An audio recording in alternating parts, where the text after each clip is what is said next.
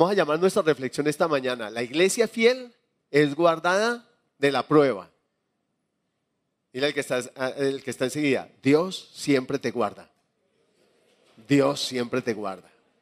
Señor, te damos muchas gracias por tu palabra. No ha vuelto vacía ni volverá vacía. Gracias por todo lo que ella está produciendo en nuestra vida y seguirá produciendo.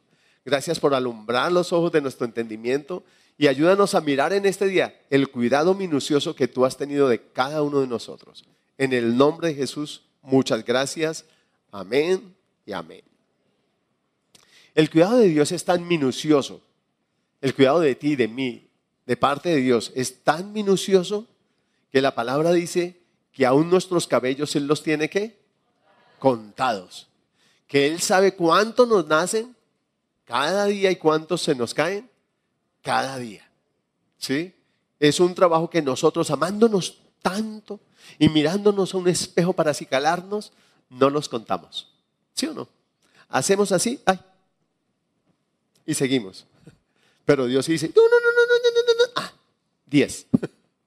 Él no pierde la cuenta, Él sabe en este momento cuántos cabellos hay en tu cabecita, en la mía, en la de cada uno de nosotros. Porque para Él eso no es pérdida de tiempo. Para Él, tú eres su amado. Y cuando alguien es amado, pues lo de ese alguien es supremamente qué? Importante. Amén. ¿Es supremamente qué? Importante. Dile al que está a tu lado. Todo lo tuyo es muy importante para Dios. Todo. Tus hijos, tus finanzas, todo. Pero miramos. Proteger, guardar, esto es algo que Dios siempre ha hecho. Veamos. Cuando yo fui a, mirar acerca de ese ser guardado de Dios, Dios me puso desde Génesis a mostrarme todo como nos ha guardado. Y entonces vamos a hacer un pequeño repaso. No les voy a decir citas porque sería demasiado largo. Adán y Eva, Dios los guardó. ¿Los guardó de qué? De ir a comer del árbol de la vida en esa condición de desobediencia. Y los sacó del huerto. Dios guardó a Caín acaba de matar a, Abel. Y él dijo, ahora cualquiera que me vea podrá matar. Me dice la palabra que Dios puso una marca en él para que no fuera objeto de, asesinato por cualquiera que lo, que lo viera, lo encontrara. O sea, Dios lo guardó. ¿Verdad? Dios guardó a Noé y su familia. ¿Los guardó de qué? Del diluvio. Guardó a Enoch, también guardó a Enoch, porque antes del diluvio Dios lo quitó, ¿verdad? Guardó a Abraham. Abraham lo guardó de Faraón y de Abimelech, de que llegaran a coger a su esposa como mujer de, para, para alguno de ellos.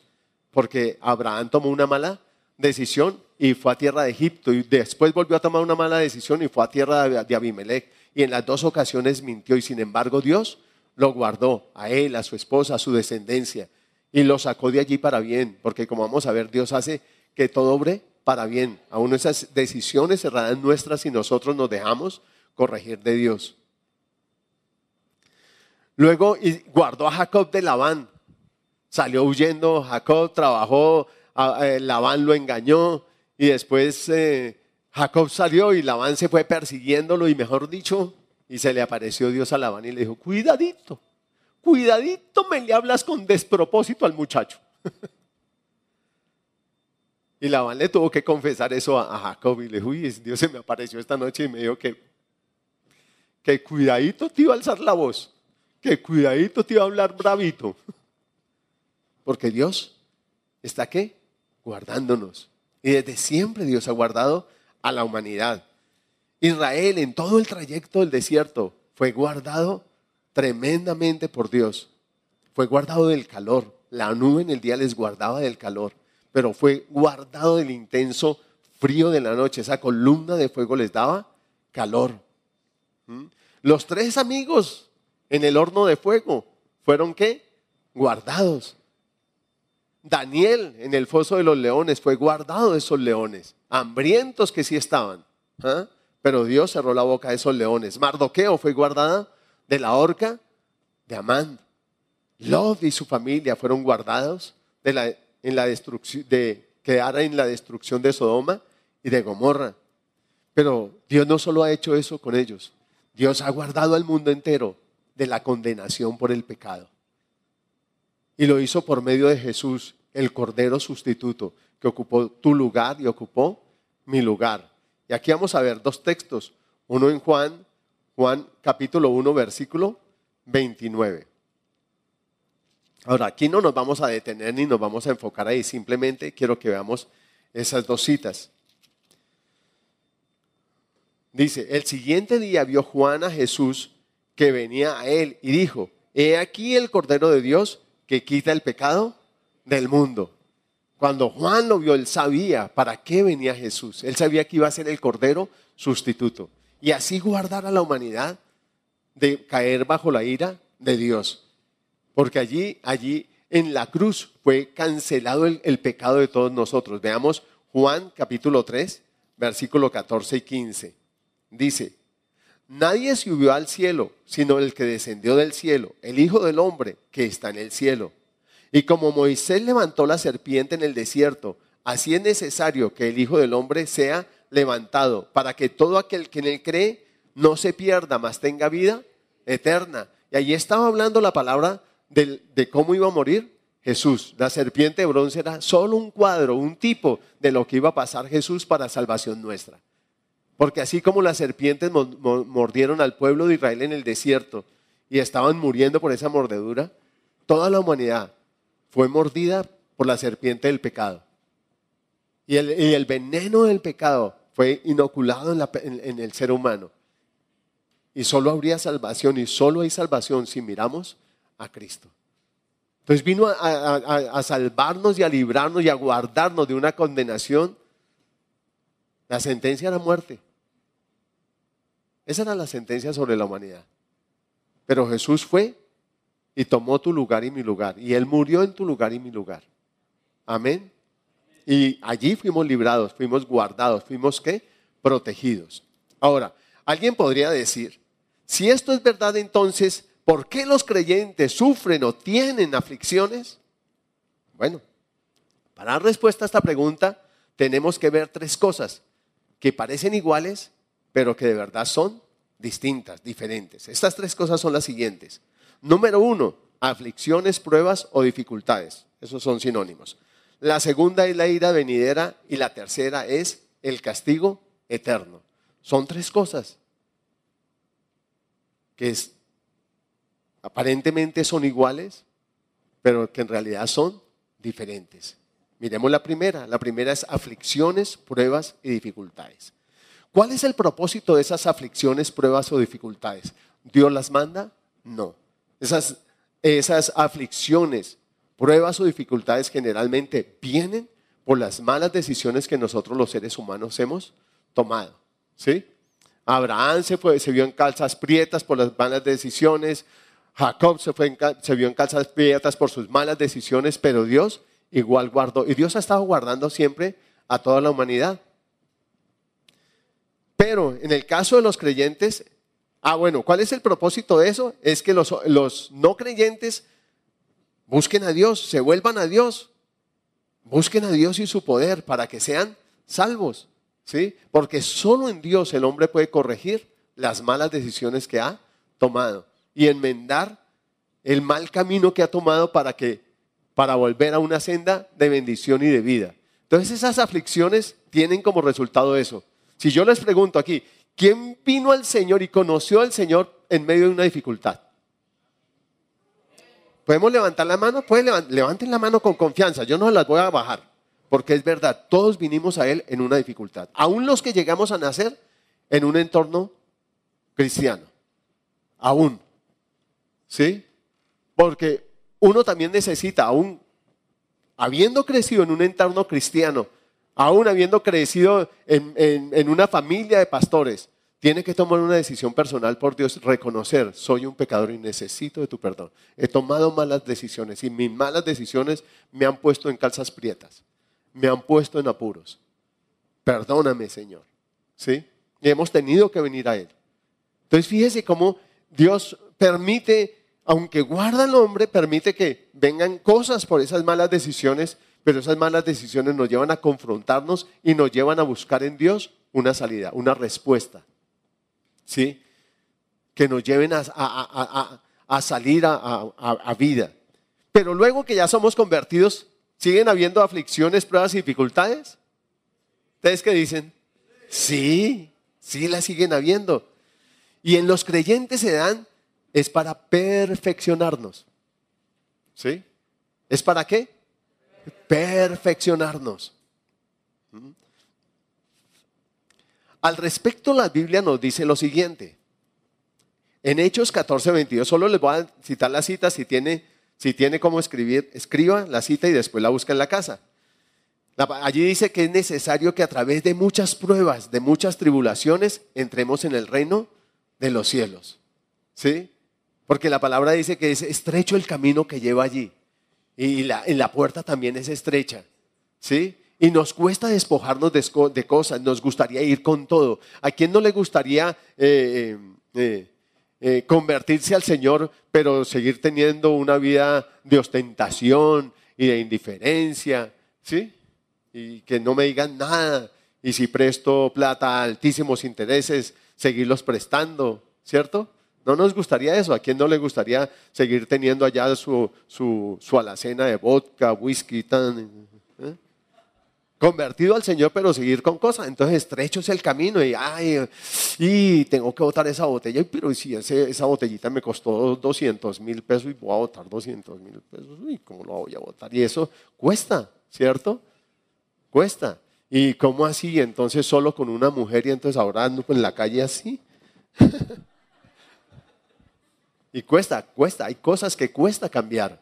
Sí, dice que es necesario que a través de muchas tribulaciones entremos en el reino de los cielos, de muchas pruebas, de muchas dificultades. ¿Sí? Porque vienen cambios a nuestras vidas. ¿Por qué? Porque el hombre desde que pecó ha querido hacerse una, vida a su manera para satisfacer sus propios deseos y apetitos. De esto vamos a hablar acerca de deseos y de necesidades y vamos a ver que son totalmente opuestos. Pero el mundo me invita a vivir para mis deseos, para mis deleites. ¿Sí? Es lo, para, para lo primero que el mundo me enfoca es para eso, no para necesidades. Mientras que Dios siempre va a enfocar mi vida hacia mis necesidades. Y por último serán mis deseos. En el mundo es todo lo contrario. Primero los deseos y después, si queda para las necesidades. ¿Sí? Nadie pide prestado para tomar. ¿O sí? Siempre se pide prestado. ¿Es para qué? Para mercar. Porque lo de mercar ya me lo tomé. ¿Es así o no es así? Y, es- y cuesta cambiar esa manera de ser. Luego en segunda de Pedro 5.10, allí dice que después de que hayáis padecido un poco de tiempo, el mismo Señor os perfeccione, fortalezca, afirme y establezca. O sea que esas, esas, esas pruebas tienen como propósito eso, perfeccionarme. ¿Sí? Que sea bien hablado, que sea respetuoso, que sea honesto, que sea honrado, que no sea chismoso. Todo eso Dios quiere perfeccionarme, afirmarme, establecerme, pero también for, fortalecerme. Amén. Y para eso ayudan esas pruebas o dificultades.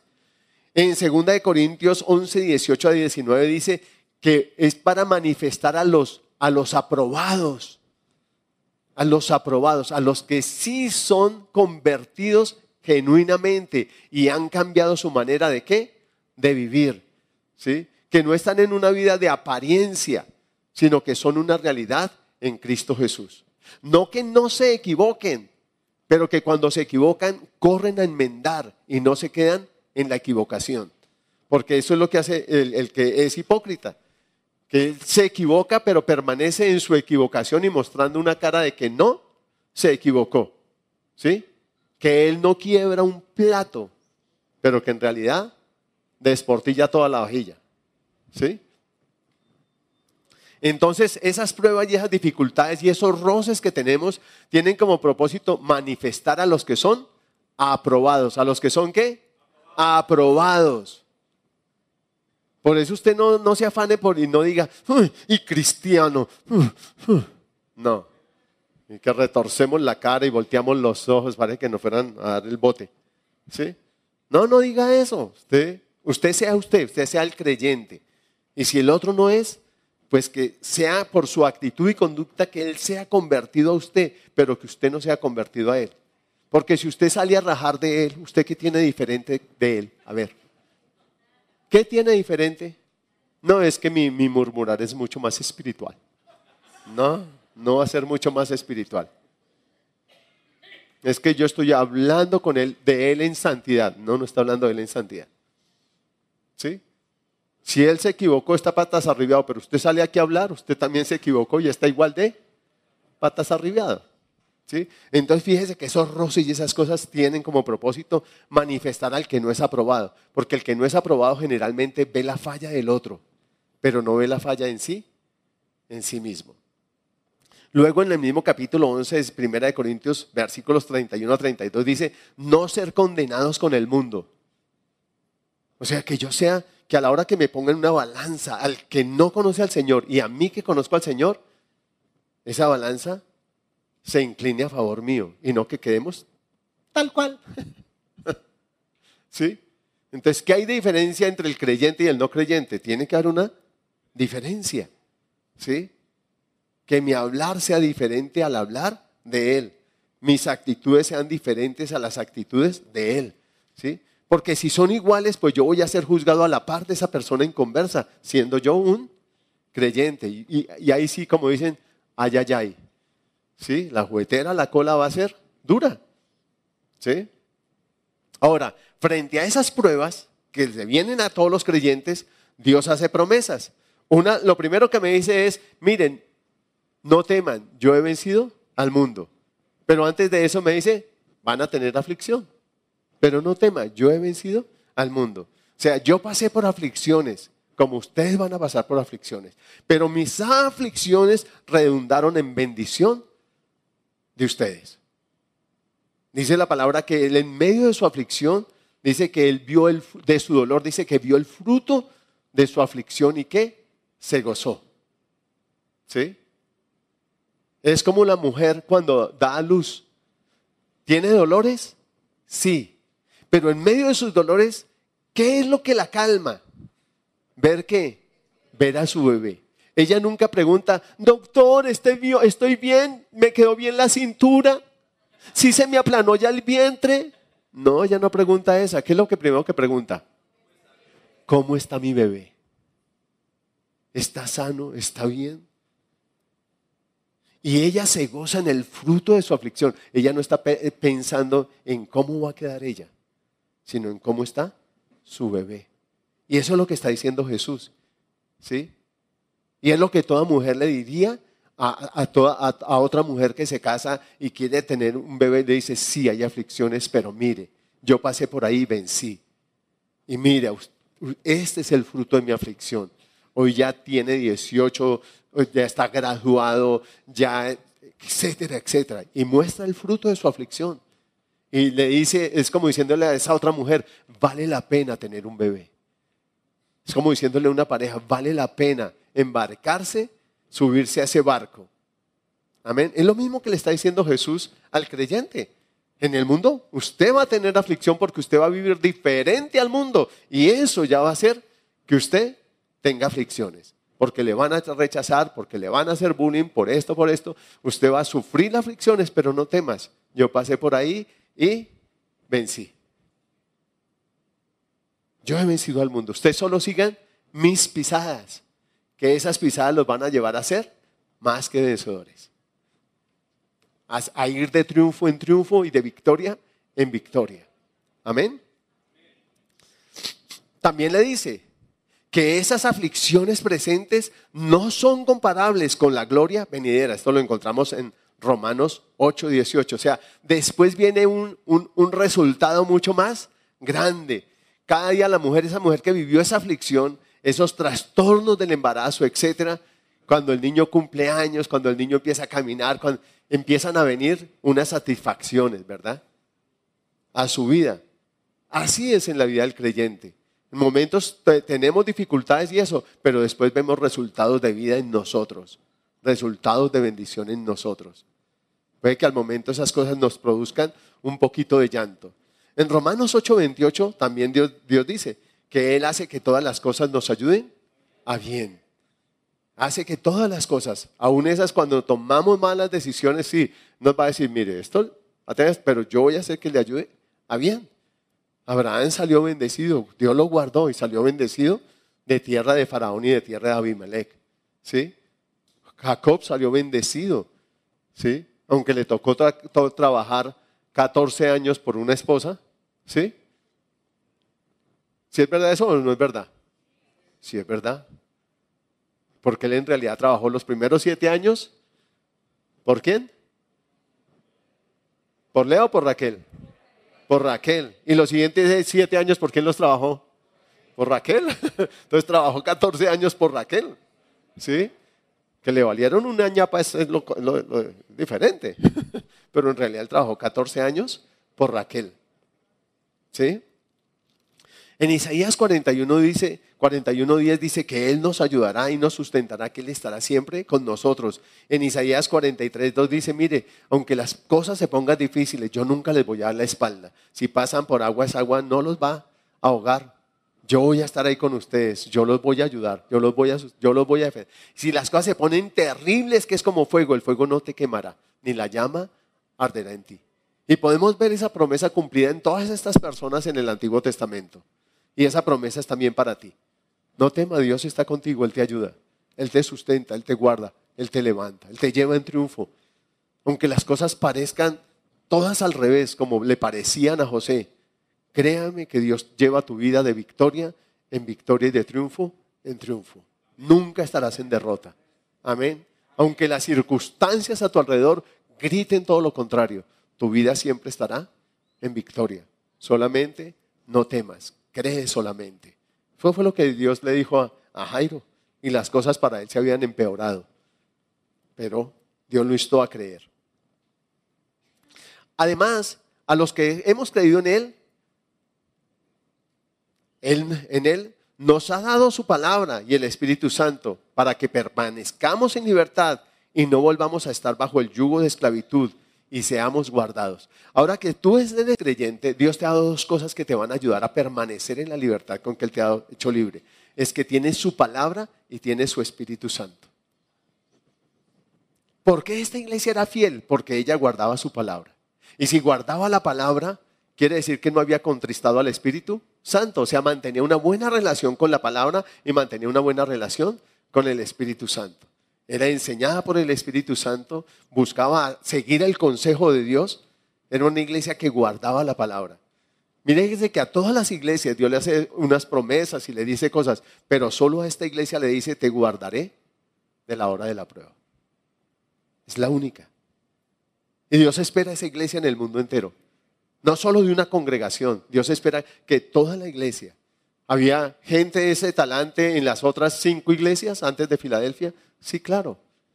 Había gente que no se había contaminado, que no había manchado las vestiduras, etc. Pero habían recibido otras cosas que los estaban ensuciando. Y Dios espera que toda la iglesia sea fiel. ¿Fiel a mí? No, fiel a Él. ¿Y qué le dejó Dios a esa iglesia para que sea guardada en la hora de la prueba? ¿Sí? Ya sabemos que Dios la está guardando, pero vienen cosas más difíciles.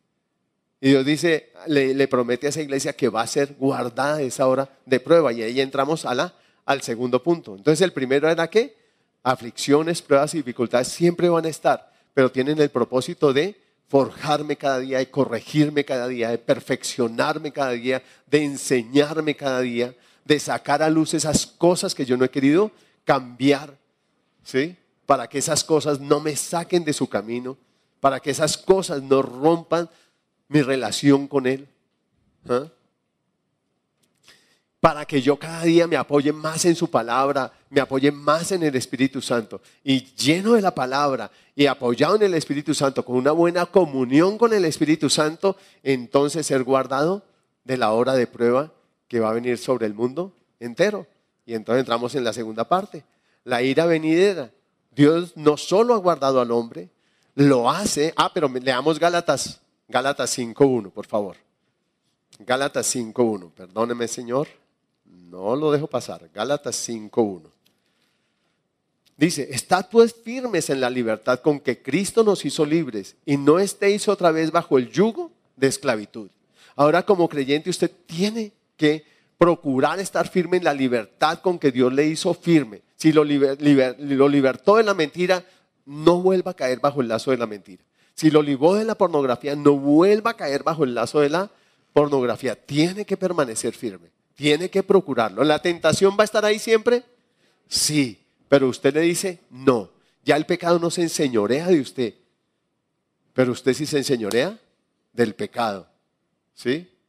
Y ya no le digo sí al pecado, sino que ahora le digo no de una manera contundente. No, no le sirvo más. Yo ahora sirvo al Dios vivo. Y me estoy alimentando de la palabra y estoy teniendo una buena comunión con el Espíritu Santo. ¿Listo?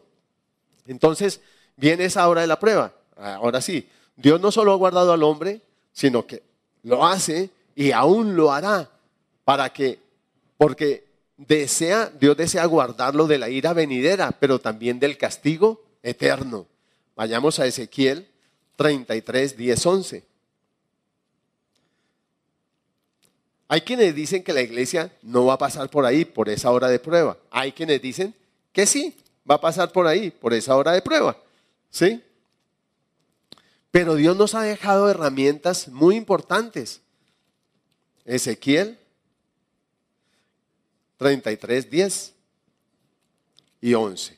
Dice, tú pues, hijo de hombre, di a la casa de Israel, vosotros habéis hablado así, diciendo, nuestras rebeliones y nuestros pecados están sobre nosotros, y a causa de ellos somos consumidos. ¿Cómo pues viviremos? Diles, vivo yo, dice Jehová el Señor, que no quiero la muerte del impío, sino que se vuelva el impío de su camino y que viva. Volveos, volveos de vuestros malos caminos. ¿Por qué moriréis, oh casa de Israel? Pero es lo mismo que Dios le dice a la iglesia hoy y es lo mismo que Dios le dice a toda la humanidad. Vuélvanse de los malos caminos. ¿Qué son los malos caminos? Esos caminos que yo escojo apartado de los caminos de Dios. Cuando yo me aparto de Dios para hacer mi propia voluntad y satisfacer así mis deseos, mis gustos, mis placeres. ¿Sí? Cuando yo hago eso, el Señor me dice, vuélvase. O sea, hasta en eso está la protección de Dios. En advertirme, me dice, no coja por ahí, vuélvase, regrésese. ¿Por qué quieres morir en ese camino? Vuélvase, vuélvase para que viva. Y es lo que Dios le dice a Israel y nos dice a nosotros y le dice a toda la humanidad. ¿Sí? Nosotros y la, gente hace cuenta y hacemos estudios y toda cosa de cuándo será el rapto, cuándo será la venida del Señor y todas esas cosas. Pero yo les he dicho lo que Dios un día me dijo, hay dos cosas que el hombre no sabe, el día de su muerte y el día de mi venida. La pregunta es, ¿yo estoy preparado? Porque son dos cosas que serán repentinas. La pregunta es, ¿yo estoy preparado para ese momento? Cualquiera de esos dos eventos. ¿Sí? Listo. Viene una ira venida, viene una hora de castigo, viene una hora de prueba sobre el mundo entero y listo. Uy, yo como iglesia no voy a estar ahí. ¿De verdad no voy a estar ahí? ¿De verdad estoy siguiendo al Señor como debo seguirlo? ¿De verdad yo me estoy preparando para irme con Él? Dios le dijo a un rey, prepara tu casa porque esta noche te vas. Se acabó tu tiempo. Y el hombre lloró y le exhibió al Señor todo lo bueno que había hecho y el Señor le prolongó y le dijo, listo, vas a vivir 15 años más. Pero cuando uno lee esos 15 años más de vida que Dios le dio a ese rey, no hizo lo que Dios le mandó. Prepara tu casa, organiza todo, porque te vas. ¿Se hubiera hecho más esa noche si se dedica a arreglar su casa que lo que hizo en esos 15 años siguientes? No se preparó. Tremendo, ¿no? no dejó su casa arreglada. Y cuando el Señor le dijo lo que iba a venir después de él, dijo, por lo menos mientras yo esté aquí tendré un poquito de paz. Se conformó con eso. Cuando pudo haber dejado su casa arreglada para que a sus hijos no les viniera un desastre, haberlos destruido, haberlos llamado, etc. Haberse puesto en paz con ellos, pero no lo hizo. Y por eso la palabra me invita a vivir cada día como si fuera qué? El último. Jesús dijo, mi día y mi hora, yo lo sé, pero el tiempo de ustedes siempre está dispuesto. O sea, puede ser en cualquier momento. A mí ese día y esa hora no me sorprenderá. Yo sé que tengo una cita en la cruz del Calvario. Allí en el monte del Calvario tengo una cita en una cruz para ser el cordero sustituto de ti y de toda la humanidad. Y yo voy a ir. Nadie me quita la vida, yo la voy a poner de mí mismo. Por amor a ti. Para guardarte no solo de la ira venidera, sino del castigo eterno. Yo voy, según se ha determinado de mí y conforme a la voluntad del Padre.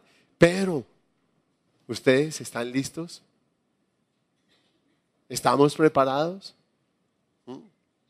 Muchos se aseguran, se van para otros países, cambian sus, sus, billetes de pesos a dólares, a euros, otros compran oro, quieren asegurarse de un mejor futuro. Pero ¿y qué hay de la eternidad? ¿Cómo te aseguras? Porque esa hora de prueba va a venir, pero también ese momento de castigo eterno. Para evitar eso, la palabra nos dice en Juan 3:16, ¿qué nos dice? ¿Lo recuerdan? Porque de tal manera, diga, me amó Dios, que qué? Que ha dado a su Hijo unigénito, ¿para qué? Si creo en Él, no me pierda, mas tenga vida eterna. Para eso envió Dios a su Hijo, para salvarnos, para salvarme, para salvarnos a cada uno de nosotros. Para que en esa seamos guardados de esa hora de prueba que viene sobre el mundo entero, pero también seamos guardados del castigo eterno. ¿Sí? Las pruebas siempre la van a ver. Si yo les predico a ustedes, paren de sufrir, tranquilos, todo les va a ir bien, todo bien, todo bien. ¿Cuál pibe Valderrama? Yo los estaría engañando. Pero como Dios no los quiere engañar, entonces nos habla la verdad y nos dice, en el mundo van a tener aflicción, pero no teman, yo he vencido al mundo y nos ha dado la promesa de estar con nosotros. Y nos ha dado la promesa de que aunque las cosas se pongan bravas como el horno de fuego, Él va a estar ahí. Y aunque se vuelvan bravas como una tormenta que quiera arrasar con todo, yo voy a estar ahí. Y no te voy a dejar perecer. Y no te voy a dejar hundir. Porque yo prometí guardarte. Amén. Pero es Dios ahí. Lucas, ah, no, no, no, no. Juan, Juan, uy, Juan 1, 11, 12. Dice, a los suyos vino y los suyos no, le recibieron. Mas a todos los que le recibieron, a los que creen en su nombre, les dio potestad de ser hechos hijos de Dios. Les dio potestad de ser hechos hijos de Dios. Pero ¿qué dice? A lo suyo vino. ¿Y qué era lo suyo? Salvarnos. Pero dice que los suyos, o sea, Israel, no les recibió. Israel qué? No le recibió. Mas a todos los que le recibieron, a los que hemos creído en su nombre y le hemos recibido, nos dio potestad de ser hechos hijos de Dios. ¿Qué quiere decir? Nos dio autoridad, potestad de volver a estar bajo su autoridad, bajo su señorío. Amén. Para que ahora, acogidos a su voluntad y a su señorío, nosotros tengamos otro estilo de vida y otra forma de, de vivir y un mañana diferente. Lucas 19, 41 a 44 dice, y cuando llegó cerca de la ciudad, al verla, lloró sobre ella. O sea, está hablando de Jerusalén, diciendo, oh, si también tú conocieses, a lo menos en este tu día, lo que es para tu paz, mas ahora está encubierto de tus ojos. Porque vendrán días sobre ti cuando tus enemigos te rodearán con vallado y te sitiarán y por todas partes te estrecharán y te derribarán a tierra y a tus hijos dentro de ti y no dejarán en ti piedra sobre piedra por cuanto que no conociste el tiempo de tu visitación. ¿Qué pasó? Allí le está hablando Dios a Israel. ¿Y por qué involucramos aquí a Israel? Porque eso tiene que ver con esa hora de prueba que viene sobre el mundo entero. Y Israel va a estar muy involucrado a él. ¿Por qué? Porque Israel no conoció ese tiempo de la visitación. Porque él vino a ellos. Pero ellos qué? Lo rechazaron, no lo recibieron. La palabra dice, otro vendrá en su propio nombre y a ese recibiréis. También dice, y a mí porque os hablo la verdad no me creéis. Hablando de que Satanás es padre de mentira. ¿ah? Pero a él le van a, a creer. Y el mundo entero ha tenido oportunidad de oír de Cristo. Pero mucha gente en el mundo entero lo ha rechazado, no ha creído en él. Y no le han recibido. Tremendo, ¿no? Y eso tiene que ver con esto. Ahora, respecto de ese cuidado y protección de Israel y del mundo entero también, estando frente a Jerusalén, Jesús exclamó, Mateo 23, 37. ¿Qué dice? Dice, Jerusalén, Jerusalén, que matas a los profetas y apedreas a los que te son enviados. ¿Cuántas veces quise juntar a tus hijos como la gallina junta sus polluelos debajo de las alas y no qué? Y no quisiste. Ahora, ¿a qué se estaba refiriendo allí? El Señor les dice, mire, yo les he enviado personas así a predicarles. Pero también dice que en estos postreros días, habiendo Dios hablado de muchas maneras, ahora nos habla a través de qué? De su Hijo amado.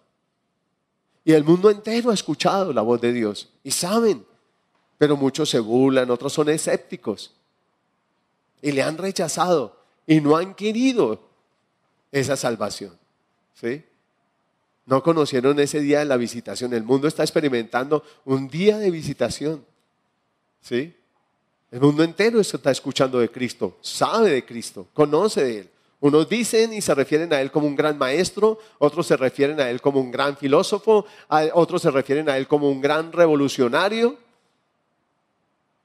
pero son muy pocos los que admiten que Él es el Hijo del Dios viviente, el Cordero de Dios, el Cordero sustituto que ocupó mi lugar en la cruz del Calvario, donde Jesús fue, recibió el castigo y la ira de Dios sobre Él a causa de nuestro pecado. Amén. Eh, Marcos 2, en Marcos 12, 10.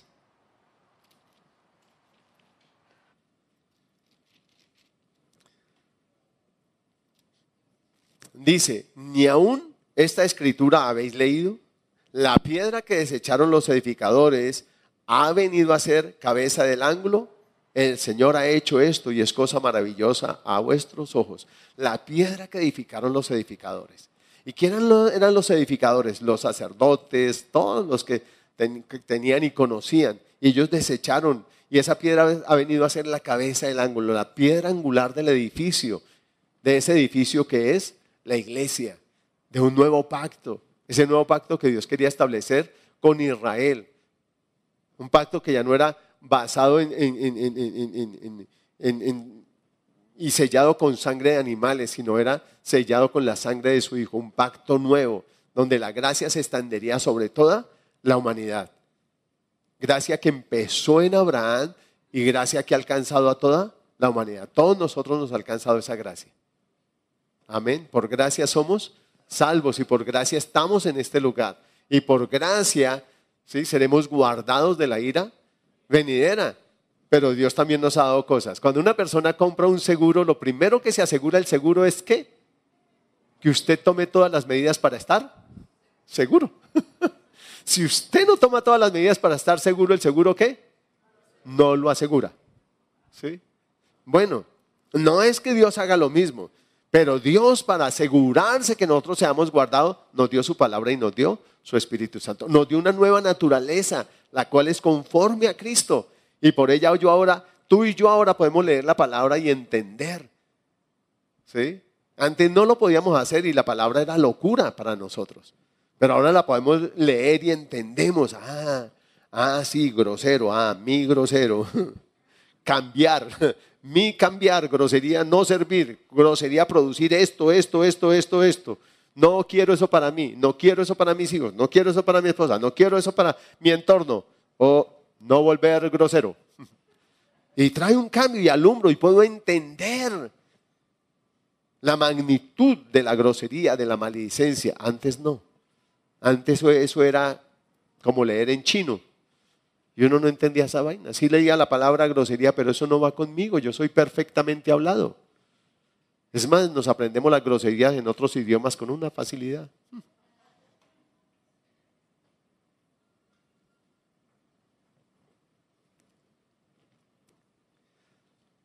Ahora, esa piedra viene a ser el fundamento sobre el cual yo mismo empiezo a edificar. Ese fundamento es Cristo y ese Cristo lo encuentro por toda la palabra. Él es la piedra que desecharon los edificadores, pero que ahora ha venido a ser la piedra de ese edificio que es la iglesia, iglesia que eres tú. Y sobre ese fundamento estamos llamados a edificar quién? Tú y yo, todos nosotros. Amén.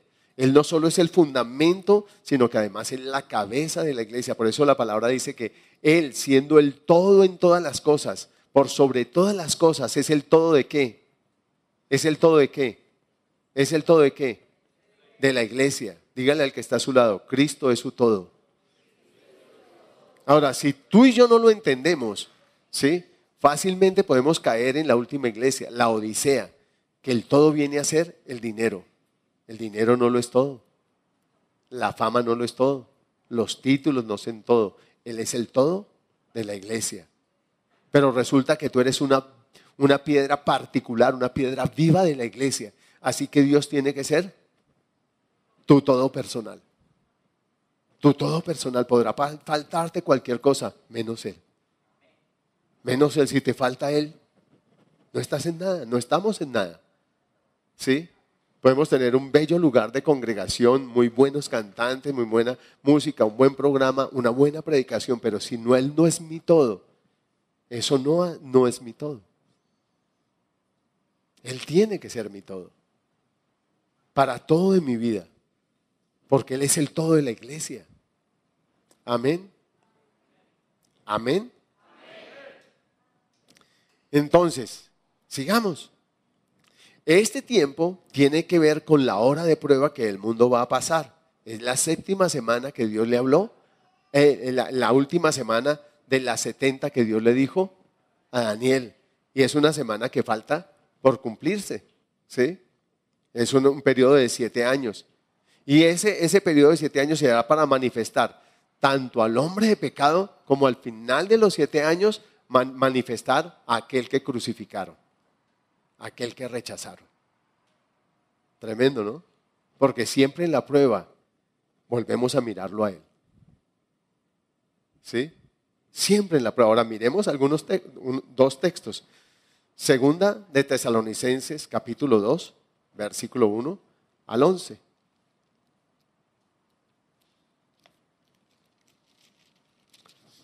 Mire lo que dice. ¿Ya lo tenemos? Dice, pero con respecto a la venida de nuestro Señor Jesucristo y nuestra reunión con Él, os rogamos, hermanos, ¿cuántos esperan ese evento? La venida del Señor y al encontrarnos con Él en las nubes, el rapto de la iglesia es algo que esperamos y anhelamos. Y podemos decir con el Espíritu, sí, ven Señor Jesús. La iglesia dice, ven Señor Jesús.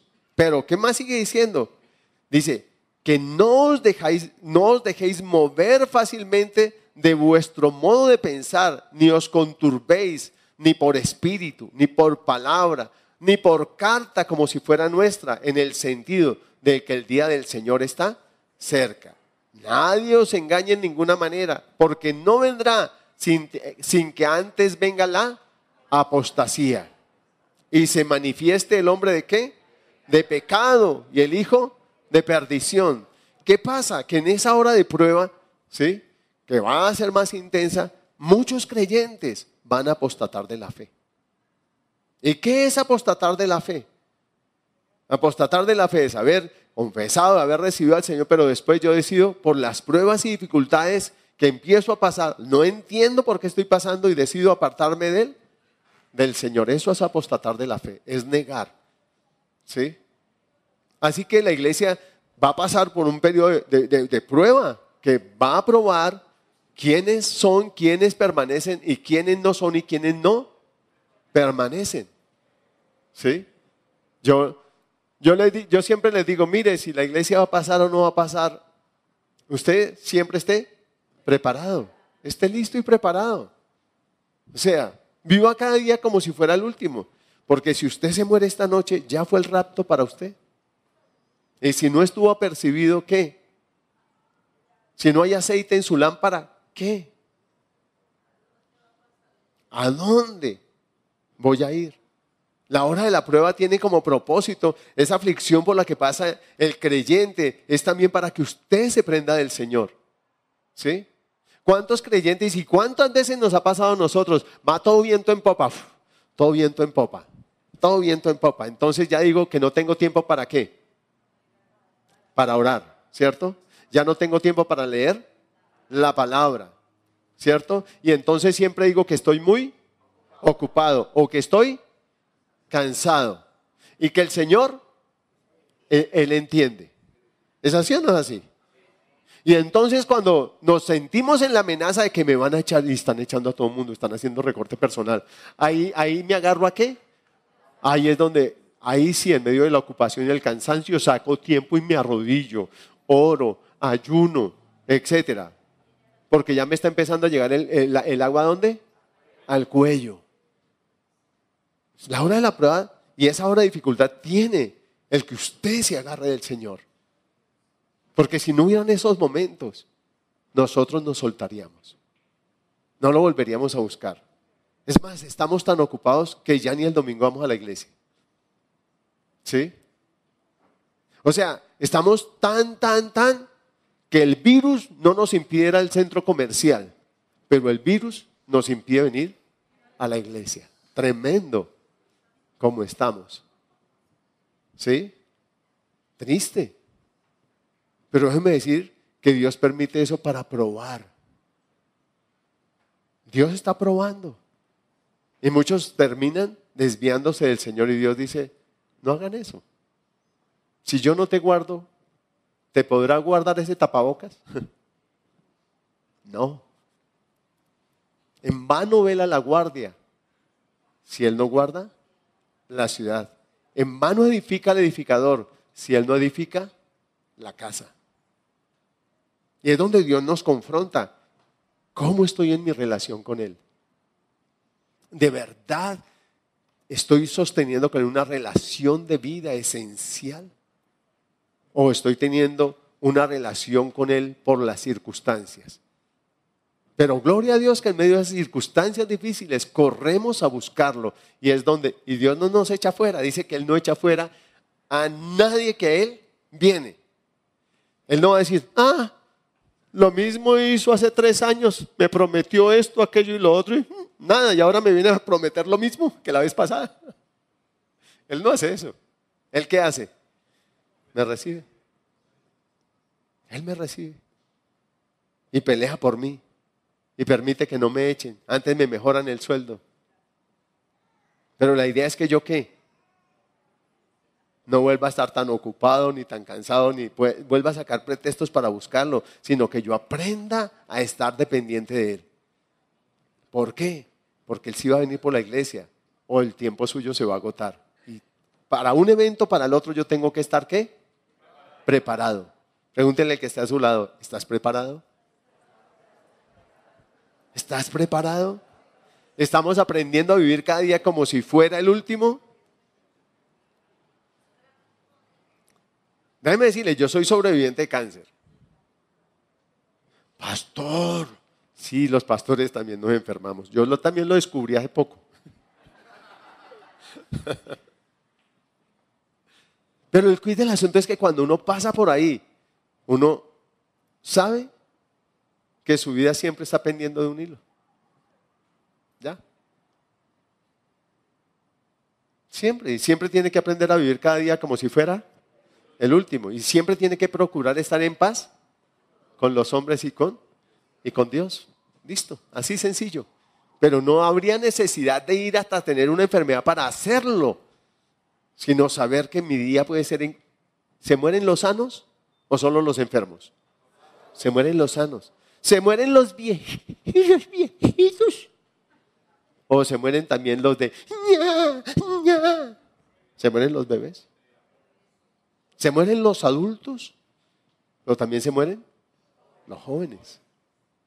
Porque Dios ha determinado un día para cada persona y una hora. Y ese día siempre estará presto. Y la pregunta es, ¿estamos listos para esa hora? No es que ahora vivamos pues a toda hora despidiéndonos. Nos vemos en el más allá. Si amanezco vivo, pues nos vemos mañana en el más acá. No. no hay nada. No vamos a vivir en la angustia y el temor de, ¿será que me voy a vivir mañana? No, sino en la tranquilidad de que si eso llega a pasar, yo estoy en paz con Dios. Punto. Así sencillo. Y entonces voy a disfrutar de cada instante de vida que Dios me da. Pero voy a disfrutar de cada instante de vida que Dios le da a mi mamá, a mi papá, a mi hermano, a mi sobrino, a mi hijo, a mi esposa, a mi hija. Voy a disfrutar cada instante de vida que Dios me da. Lo voy a valorar, lo voy a atesorar y no lo voy a desperdiciar. Amén. Esa es la diferencia. Él ese aplauso al Señor. Él es muy sabio.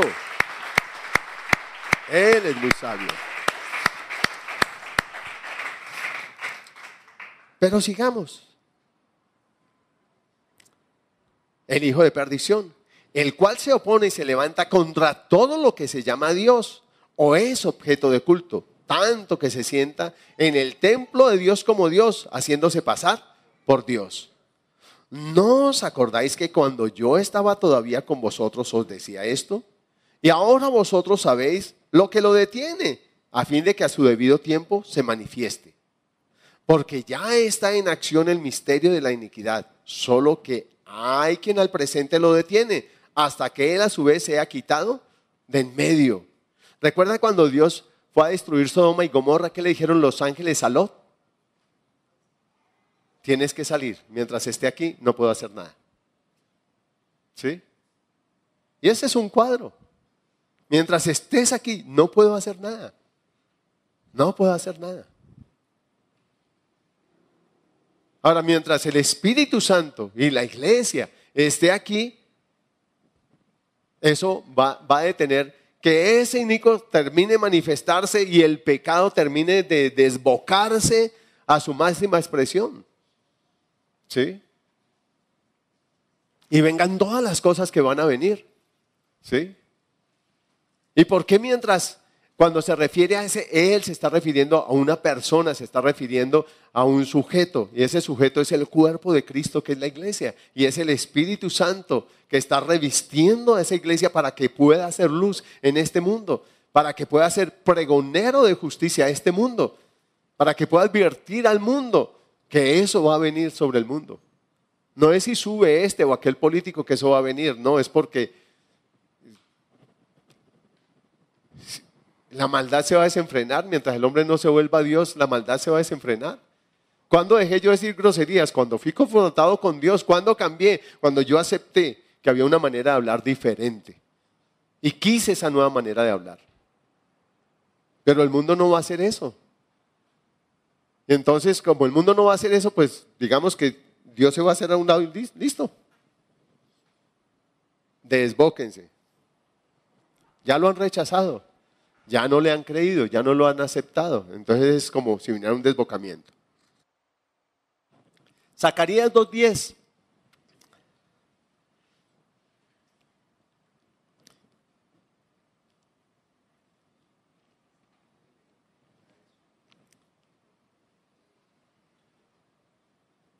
no es ese.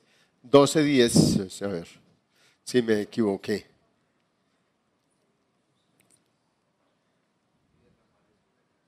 Sí, 12.10. Y derramaré sobre la casa de David y sobre los moradores de Jerusalén espíritu de gracia y de oración. Y mirarán a mí, a quien traspasaron, y llorarán como se llora por hijo unigénito, afligiéndose por él como se afligen se aflige por el primogénito. Tremendo. Cuando pase Israel por esa, esa gran tribulación, porque al principio esos siete años será una paz, una paz ficticia, pero después va a ser una gran tribulación. Cuando estén en esa gran tribulación y se levanten las naciones para acercar a Israel y para borrarla del planeta, dice que el Señor descenderá y todo ojo que lo verá, pero dice que mirarán al que traspasaron. ¿Únicamente Israel? No, todas las naciones del mundo. Y sabrán que Jesús no fue una fábula, que Jesús no fue un cuento, y que lo que hay en la palabra no es, como dice el Papa Francisco, una fábula que hay que renovar y cambiar porque está obsoleta y vieja. Verán al que traspasaron, y dice, y llorarán, y llorarán.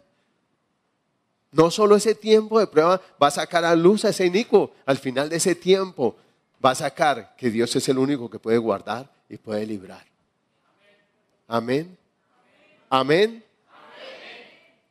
Apocalipsis 1, 7. Yo sé que este es un paseo larguito, pero Dios me guió a hacerlo de esa manera.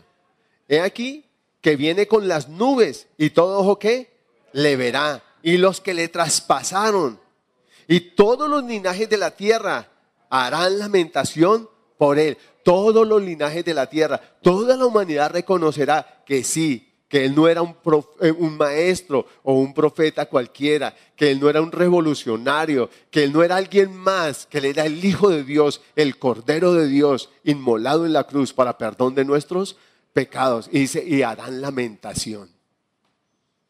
¿Cómo no creímos? ¿Cómo no creímos? ¿Cómo fue que yo dije no? ¿Cómo fue que yo no recibí a Jesús en mi corazón? Yo me imagino al rey Agripa que le dijo a Pablo, Pablo, por poco, por poco, y me convienes. En ese lugar de tormento diciendo, por poco y me salvo. Por poco, ¿por qué no dije sí? Porque temí al que dirán de los otros gobernantes que había ahí conmigo porque temí a que no me volvieran a invitar a sus reuniones, porque temí dejar las cosas, las comodidades y esas cosas que me atraían y me seducían. Por eso le dije al Hijo de Dios, no, y ahora estoy en este lugar de tormento. Qué triste. Ahora en esa época de gran tribulación, la palabra habla de los mártires de la gran tribulación. Habrá gente que va, a permanecer, que no se va a dejar poner la marca de la bestia, ni va a adorar la estatua levantada por la bestia. Pero va a ser con mucho, van a ser salvos con mucho sufrimiento y con mucho dolor. Tremendo. ¿Y necesitamos llegar hasta allá? ¿Usted quiere llegar hasta allá? No, yo tampoco. Ninguno. Y Dios no espera que lleguemos allá. Y por eso nos ha dado su palabra. Y por eso usted tiene que leerla con dedicación, con esfuerzo, esforzarse.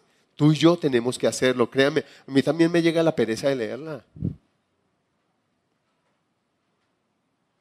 Porque es fácil coger la palabra y preparar una predicación, pero leerla para comer uno mismo, para aplicárselo uno mismo, eso es harina de otro costal. Yo tengo que hacerlo y también me tengo que esforzar y ser valiente para hacerlo. Y también tengo que esforzarme para intimar con el Espíritu Santo, para hablar, para buscar su consejo, su dirección. Tengo los dos para ser guardado ese día, para ser guardado ese día. Ahora, los creyentes, más exactamente la iglesia fiel, Filadelfia, que es lo que representa esa, iglesia, tiene la promesa de ser guardado de esta hora de prueba que va a venir sobre el mundo entero. Toda la iglesia, todos los creyentes, los que son fieles. ¿Y cuáles son los que son fieles? Dios describe esa iglesia y dice dos, dice dos veces que ella ha guardado su palabra. O sea que ¿cuál es la iglesia fiel? La que guarda qué? Su palabra. Y ahora, ¿cómo la voy a guardar si no la leo? ¿Cómo? Ahora, en la medida en que usted la lee y se llena de esa palabra, hacerla es algo natural, como para el que aprende un idioma. Al principio es difícil, sí, pero cuando usted se ha llenado de tanto vocabulario, usted automáticamente ya habla inglés, piensa en inglés. Usted le dicen en español y usted puede traducir, ser un traductor simultáneo. ¿Sí? Pero un traductor simultáneo con el diccionario. Vengo más tarde. Vengo así. Más tarde. ¿Sabe cuándo? ¿Sabe cuándo traduzco? ¿Sabe cuándo me contratan? Ya usted lo dijo, nunca. Más tarde lo contratan. Pero ¿por qué tengo que buscar palabra por palabra en un diccionario? Porque las palabras están en el diccionario, no están aquí no han, no, han sido intro en mí. Lo mismo es con la palabra. Es difícil hacerla mientras está aquí. Pero cuando ya está aquí, es fácil. ¿Sí? Los que aprenden música dicen que los músculos aprenden, tienen una memoria musical, ¿cierto? Y entonces ya ellos no, no viven, cuando están aprendiendo eso es casi que, quédese ahí. Y retuercen esos dedos y que, pero ya después qué? ¿Eso lo qué? hay una memoria musical y ya se desplaza por esas cuerdas y por esas trastes y por esas vainas y sube una cuerda y baja la otra y sabe qué debo poner, pero lo hace, ya no mira esa guitarra, ya lo hace de una manera que natural, le sale. Así es la palabra, hermanos. Sale de una manera natural de usted, el hacerla es tan natural, pero ¿por qué? Porque usted ya tiene qué? Una memoria espiritual. Amén. Por eso es sencilla hacerla. Y por eso Satanás quiere que usted no la lea, porque después se vuelve tan sencillo hacerla. Es algo natural. Amén. No es ser un experto teólogo. Porque Israel, más teólogos que Israel, y sin embargo no hacían la palabra. Les costaba hacerla. Tanto que no lo conocieron, ni lo recibieron, ni conocieron el día de su visitación. Tremendo. ¿Sí lo captamos? ¿Sí me hago entender? Entonces, vamos a ponernos las pilas. Entonces, ¿dónde estábamos? Que yo cambié la cita. No, estamos en primera de tesalonicenses. Muchachos, se me perdieron ustedes. Apocalipsis. Ah, no, entonces vamos a ir a. Ah, sí, sí, sí, perdón. El perdido fui yo. Oiga, yo no vine a este culto. yo no vine a este culto, ay, me lo perdí. Bueno, más vale tarde que nunca.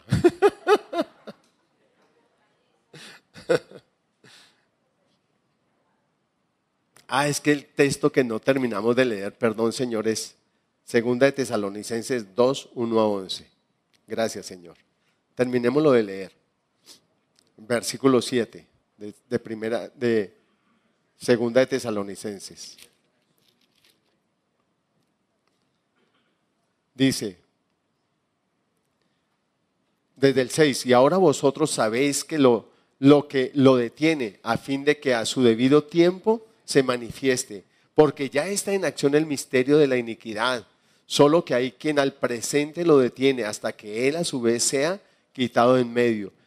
Y entonces se manifestará aquel inicuo a quien el Señor matará con el espíritu de su boca y destruirá con el poder, con el resplandor de su venida. Inicuo cuyo advenimiento es por obra de Satanás, con gran poder y señales y prodigios mentirosos, y con todo engaño de iniquidad para que los que se para los que se pierden, por cuanto no recibieron el amor de la verdad para ser salvos.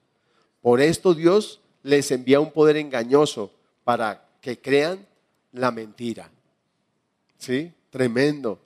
Cuando yo resisto creer la verdad, yo siempre voy a caer bajo un espíritu de engaño y voy a terminar creyendo la mentira. Y es ahí donde mucha gente va a apostatar de la fe en el Señor. Ya leímos Apocalipsis 1.7. Ahora, entonces, esa iglesia fiel tiene la promesa de ser guardada de esta hora de prueba que va a venir sobre el mundo entero. Primera, ahora sí, primera de Tesalonicenses, capítulo 1, versículo 9 y 10. Dice, porque ellos mismos cuentan de nosotros la manera en que nos recibisteis y cómo os convertisteis de los ídolos a Dios para servir al Dios vivo y verdadero y esperar de los cielos a su Hijo, al cual resucitó de los muertos a Jesús, quien nos qué? Nos librará de la ira venidera. ¿Sí? Un tipo de eso es el arca de Noé. ¿Sí? Y ese arca de Noé, que es un tipo de Cristo, fue preparado para que todo el mundo entonces fuera qué? Salvo, pero no creyeron. Y como no creyeron, perecieron. Pero José dentro de esa, eh, Noé con su familia dentro de esa arca, fueron qué? Guardados de ese día de ira. Y así será con la iglesia. Así será con la iglesia. Apocalipsis 3, 10. Dice, por cuanto has guardado la palabra de mi paciencia, yo también te guardaré de la hora de prueba que ha de venir sobre el mundo entero para probar a los que moran sobre la tierra. ¿Sí? Ese tiempo tendrá eso. Pero la iglesia será guardada en ese tiempo. ¿Y cuál es la iglesia que va a ser guardada? La que tiene este nombre o aquel otro nombre o este otro nombre de allá o de, acá. No, la que guarda su palabra. Amén. Romanos 5, 8, 9.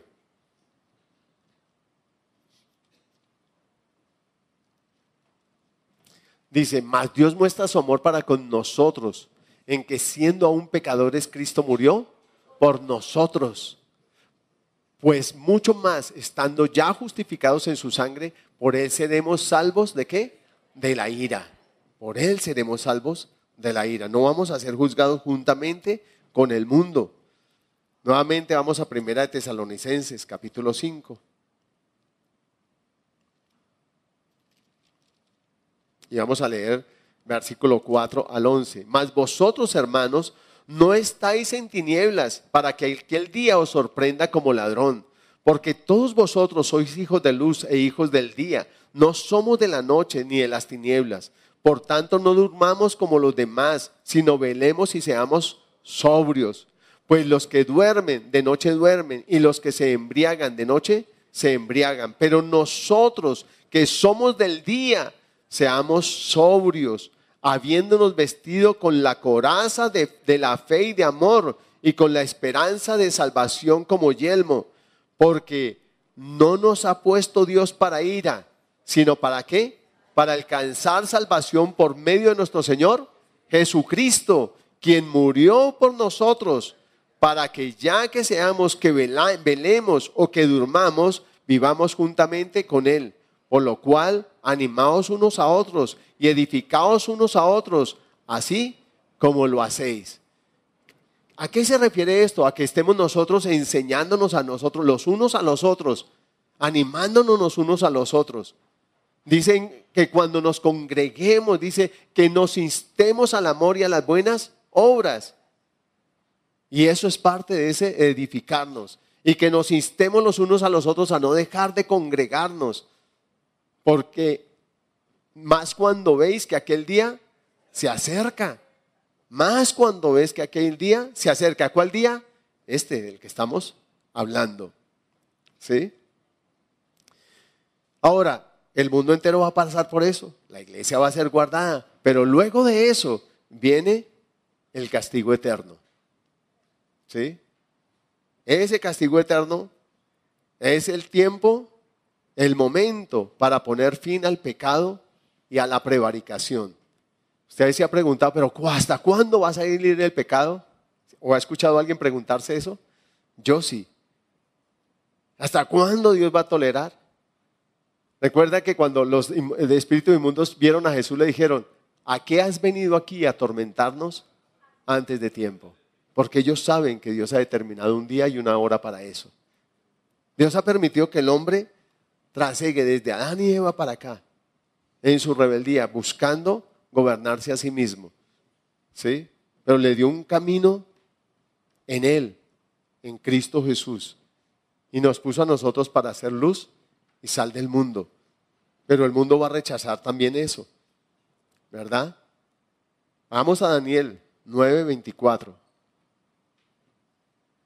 Dice, 70 semanas están determinadas sobre tu pueblo y sobre tu santa ciudad para terminar que la prevaricación y poner fin al pecado y expirar la iniquidad para traer qué?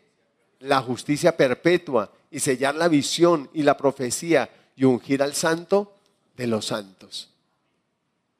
Amén. Después de ese periodo, Dios va a establecer su reino, el reino milenial. Y Satanás y sus ángeles van a ser atados por esos mil años y después va a ser desatado por un breve tiempo. Pero después de esos mil años en que la humanidad va a experimentar esa paz, gobernada por el Mesías, dice que Satanás va a ser desatado y con todo y eso va a esas naciones que aunque van a estar gobernadas por el Mesías, nunca lo han recibido como Salvador, los va a reclutar para enfrentar al Cordero. Recuerdo que cuando niño cantábamos una canción que decía, pelearán contra el Cordero y el Cordero vencerá. Y está en la palabra, pelearán contra el Cordero y el Cordero vencerá. Porque Él es Señor de señores porque Él es Señor de señores, el Rey de reyes, el Rey de reyes, el Rey de reyes vencerá. Y se volvía a repetir la canción. Y esto un día va a ser una realidad. Pelearán contra el Cordero, pero el Cordero vencerá. Ese tiempo será donde el Hades, la muerte, Satanás y sus ángeles serán lanzados al horno de fuego y donde irán todos los que rechazaron al Mesías y no fueron hallados inscritos en el libro de la vida. Tremendo, ¿no?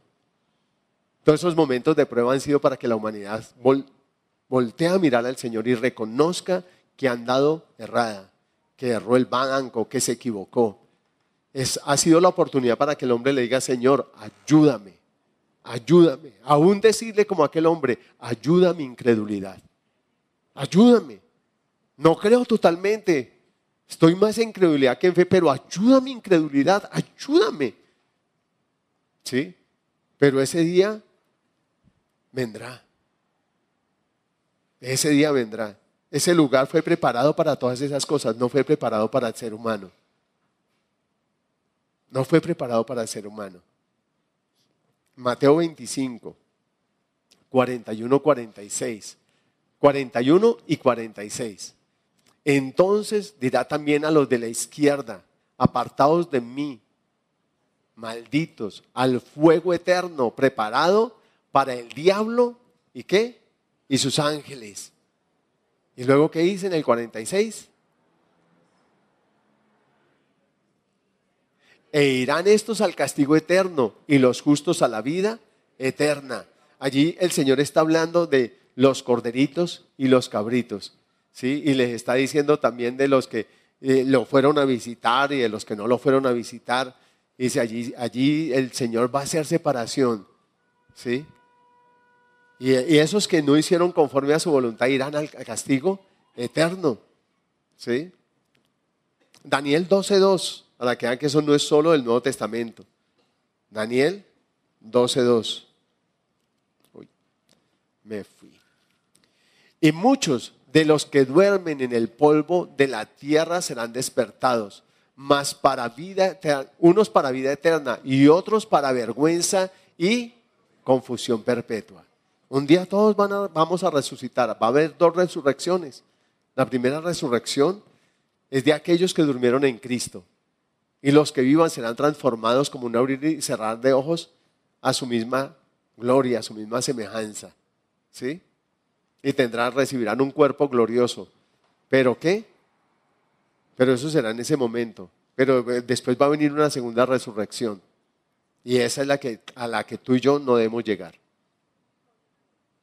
Pero no va a depender de que yo te dé una predicación, va a depender de la decisión diaria que tú tomes por el Señor.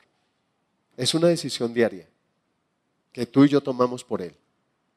Juan 5, 28, 29.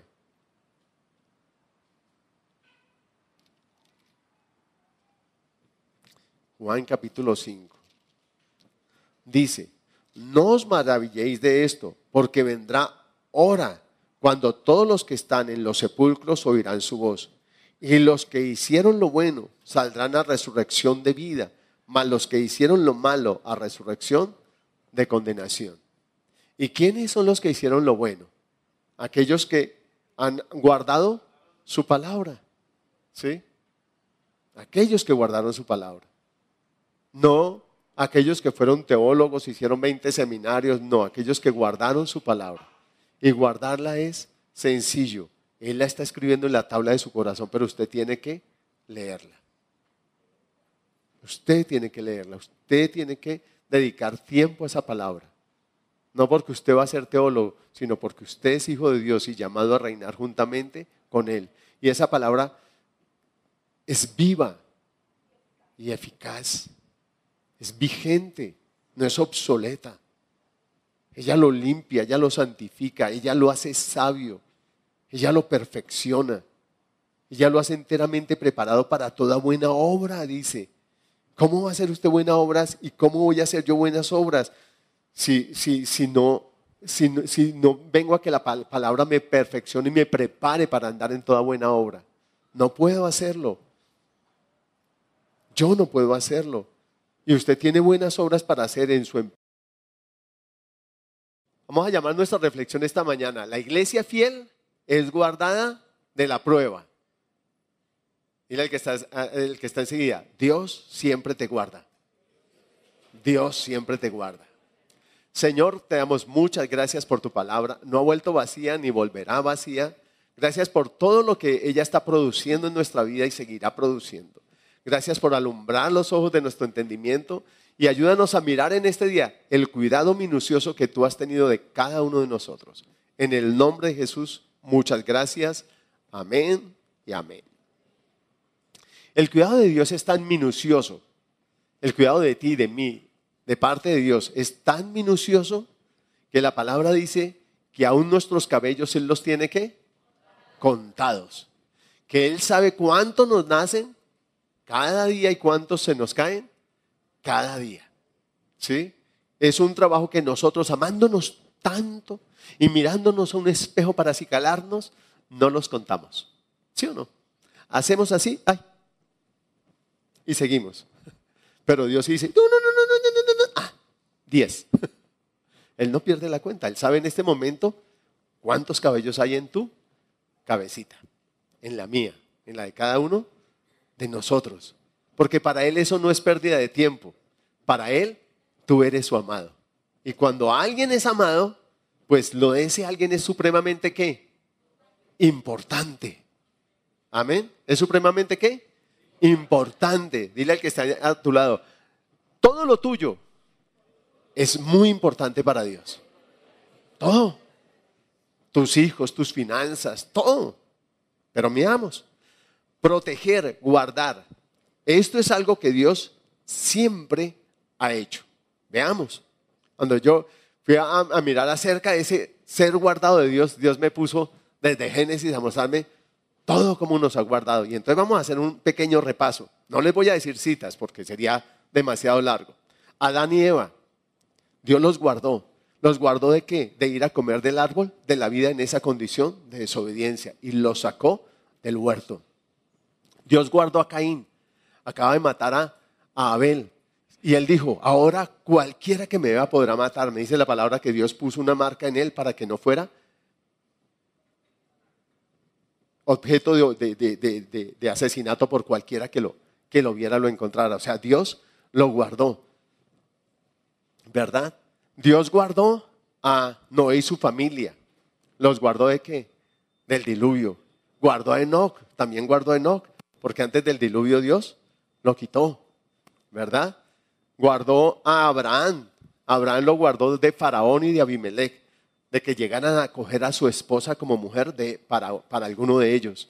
Porque Abraham tomó una mala decisión y fue a tierra de Egipto y después volvió a tomar una mala decisión y fue a tierra de, Abimelech. Y en las dos ocasiones mintió y sin embargo Dios lo guardó a él, a su esposa, a su descendencia y lo sacó de allí para bien. Porque como vamos a ver, Dios hace que todo para bien. Aún esas decisiones cerradas nuestras y nosotros nos dejamos corregir de Dios.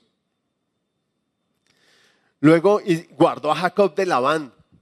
Salió huyendo, Jacob trabajó, eh, Labán lo engañó y después eh, Jacob salió y Labán se fue persiguiéndolo y mejor dicho, y se le apareció Dios a Labán y le dijo, cuidadito, cuidadito me le hablas con despropósito al muchacho. y Labán le tuvo que confesar eso a, Jacob y le dijo, uy, Dios se me apareció esta noche y me dijo que, que cuidadito te iba a alzar la voz que cuidadito te iba a hablar bravito. Porque Dios está aquí guardándonos. Y desde siempre Dios ha guardado a la humanidad. Israel en todo el trayecto del desierto fue guardado tremendamente por Dios.